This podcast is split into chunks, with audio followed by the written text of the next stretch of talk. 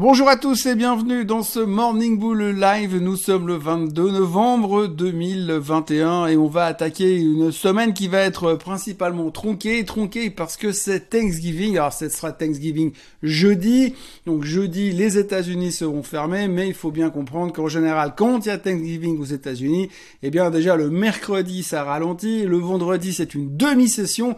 Donc du coup, eh bien ce sera très très calme probablement en tout cas sur les marchés européens puisqu'on sait que quand les Américains sont pas là, il y a tout ralenti et même si on veut clamer notre indépendance, c'est toujours très compliqué. On va aussi beaucoup parler euh, du Covid cette semaine. En tout cas, on a commencé à en reparler beaucoup euh, la semaine dernière avec l'augmentation des cas de contamination, euh, les confinements qui commencent à arriver de nouveau en Europe, cinquième vague de confinement en Autriche et donc les tensions sont là. Mais néanmoins, ça, c'est plutôt positif pour les marchés puisqu'on sait que quand on parle de Covid, on va forcément parler d'autre chose. Mais de quoi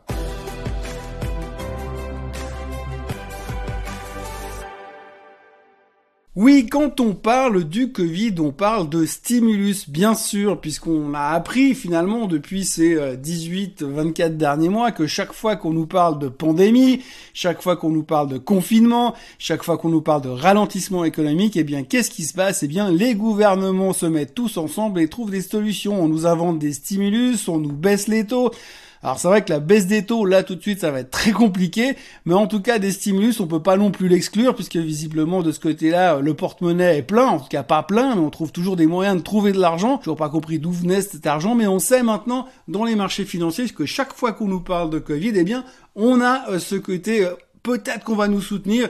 Et puis surtout, il y a aussi un côté par rapport à la Fed, eh bien cette espèce de crainte de ralentissement du taper, enfin d'accélération du tapering, ou en tout cas de, de, cesser le soutien qu'on offre au marché, eh bien on va continuer, ne va pas s'interrompre maintenant, puisque comme on reparle du Covid, eh ben on sait que les banques centrales vont continuer à nous soutenir. La semaine dernière, Madame Lagarde disait que monter les taux en 2022 serait une hérésie et complètement ridicule. On sait que les Américains, ils sont plutôt enclins à le faire. On parle déjà du mois de juin 2022. Euh, C'est en tout cas ce que les futurs, les fêtes futures prévoient et anticipent.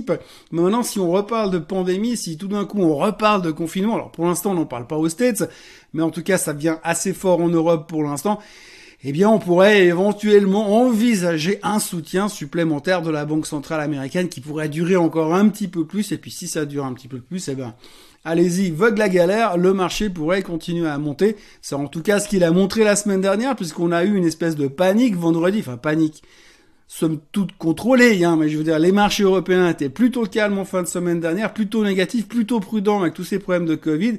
C'est un petit peu ce qu'a ressenti les États-Unis à l'ouverture, mais tout d'un coup, la clôture, eh bien, le Nasdaq, de nouveau, encore lui, il est au plus haut de tous les temps. Donc on voit quand même que cette, ce stress de Covid, ce stress de confinement que l'on voit partout dans les médias est plutôt bien digéré par les marchés financiers pour l'instant. Donc on sait que on a Thanksgiving cette semaine, on sait qu'on a le Covid qui va nous poser sur la tête, et puis ben la troisième, le troisième sujet, un des sujets suivants, c'est forcément l'inflation. Alors l'inflation, on a vu ce week-end l'ONU qui a publié un rapport qui dit que les coûts de transport qui sont en train d'exploser partout dans le monde vont forcément se ressentir sur les biens de consommation de base. Donc on parle de 10% d'augmentation au minimum sur les biens de consommation de base. On l'a déjà vu. On a vu que les matières premières ont littéralement explosé ces derniers ces derniers mois. On a vu que le café est en hausse de 70%, que l'avoine est en hausse de 108%, et ça, plus les coûts de transport, eh bien forcément, on va commencer à le sentir sur le porte-monnaie. C'est une des craintes principales de l'inflation. Et puisque on parle d'inflation, il y a un autre gourou, alors vous savez que maintenant c'est un peu la mode, hein. pendant le week-end, on invite les gourous Surtout les gourous négatifs en ce moment sur CNBC. Et puis sur CNBC, les gourous viennent nous dire, oui, bah alors cette fois c'est sûr, on va se péter la figure. Alors là, on a eu monsieur Jérémy Siegel qui est arrivé euh, sur CNBC ce week-end pour nous annoncer que, avec une quasi-certitude, on n'est plus qu'à une mauvaise nouvelle sur l'inflation, de voir un crash boursier, en tout cas une correction majeure sur les marchés. Alors qu'est-ce qu'une mauvaise nouvelle? Est-ce que l'augmentation des coûts de transport qui va se répercuter sur les biens de consommation est une mauvaise nouvelle? Ou est-ce que l'on doit simplement, encore une fois, attendre le prochain, la prochaine publication du CPI qui aura lieu au début du mois de décembre?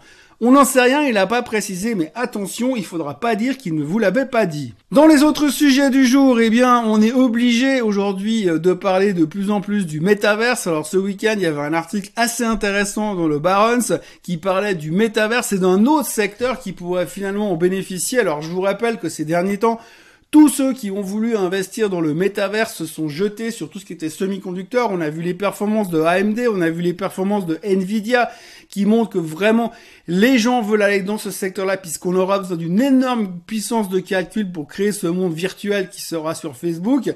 Alors maintenant, on vient de découvrir un nouveau secteur qui pourrait cartonner. Eh bien, c'est le secteur du luxe du vêtement et de la mode. Oui, parce qu'au cas où on avait oublié qu'on pouvait être complètement stupide, eh bien on se dit, bah, si on crée un monde virtuel, quand vous allez créer vos avatars virtuels sur Metaverse, eh bien vous n'allez pas vous contenter de lui mettre un t-shirt à 10 balles avec un jeans à 30 balles que vous avez acheté chez NLC Moritz. Non, les gens voudront habiller leurs avatars avec des habits de luxe. Donc là, on parle de LVMH, on parle de Gucci, on parle de Bulgari, de toutes ces marques qui pourraient cartonner ces prochaines années parce que finalement les gens vont aller acheter, tenez-vous bien, des habits virtuels pour mettre sur leurs avatars dans le métaverse. Ça devient juste n'importe quoi. Enfin, moi, c'est comme ça que je le vois, mais je commençais à payer des fringues ou payer des trucs virtuels que vous pourrez jamais avoir concrètement dans la vraie vie simplement pour être euh, avoir l'air bien dans le métaverse, eh bien ça fait monstre souci. Néanmoins, c'est une des thématiques qui paraît assez logique Malheureusement, d'ailleurs, on sait que Nike a déposé une demande pour pouvoir vendre des habits virtuels sur le métavers. C'était malheureusement pas une blague parce qu'on n'est pas en avril, on est le 22 novembre. La nouvelle du jour aujourd'hui, on continue dans la thématique des takeovers. Alors cette fois, euh, takeover sur euh, Telecom Italia puisque euh, on a annoncé ce matin, enfin KKR a annoncé ce week-end. Donc KKR, c'est un fonds de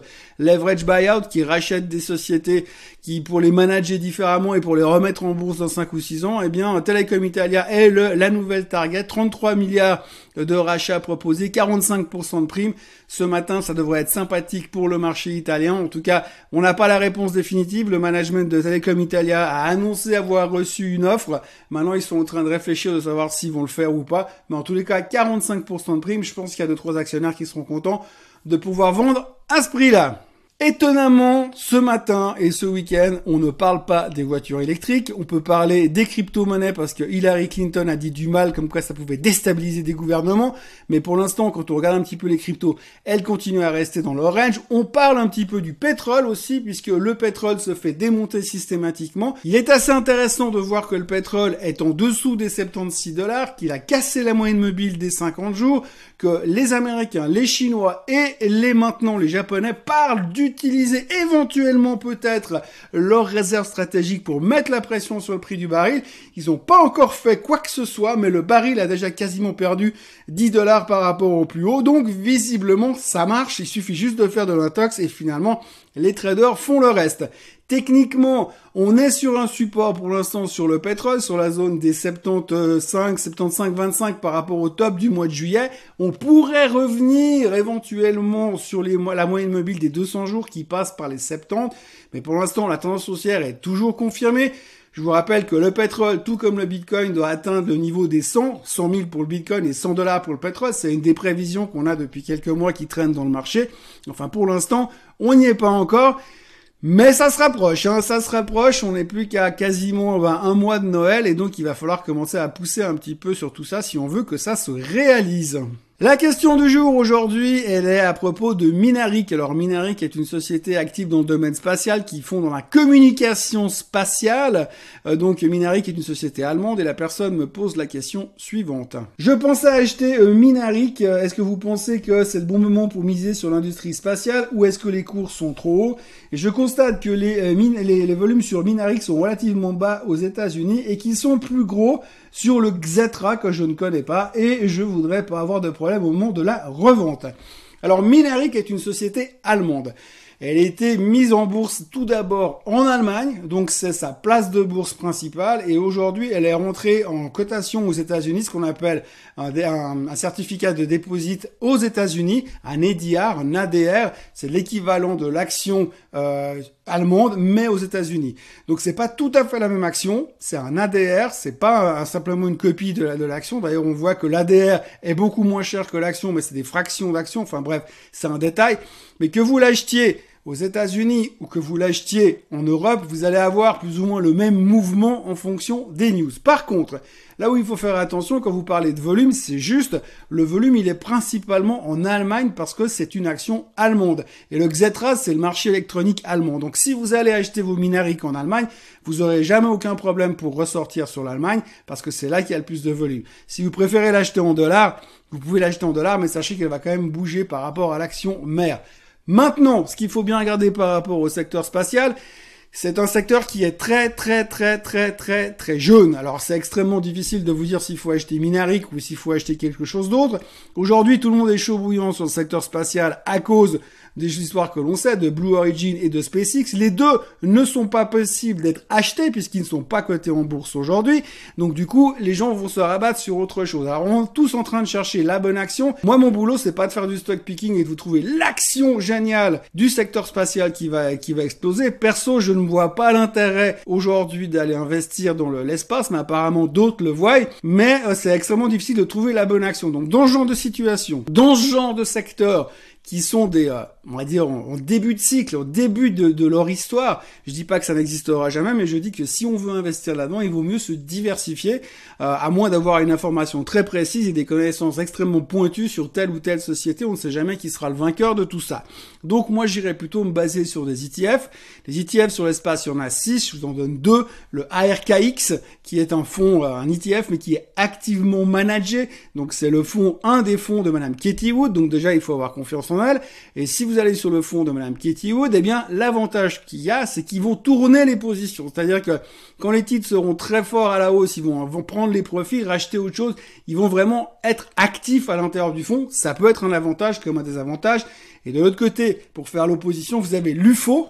Le nom est assez sympathique. L'UFO vous permet, lui, d'avoir un basket qui est corrélé à un indice ou c'est simplement de la réplication d'indices. Et finalement, il y a un basket de titres. C'est pas tout à fait les mêmes si vous regardez un petit peu la composition des deux ETF, mais ça vous permet de vous exposer de manière assez globale euh, à la thématique de l'espace. L'UFO est un des plus anciens, donc il y a un peu plus de recul. Si on regarde finalement ce qui est en train de faire le graphique aujourd'hui de l'UFO, c'est pas super beau, parce qu'on est dans une phase de consolidation latérale hyper longue, et puis on est en train de casser à la baisse. Donc ça techniquement c'est pas beau. A priori on devrait avoir une configuration de dead cross, donc de tendance négative qui devrait se faire entre la croisement de la moyenne mobile des 200 jours et des 50 jours dans les jours à venir.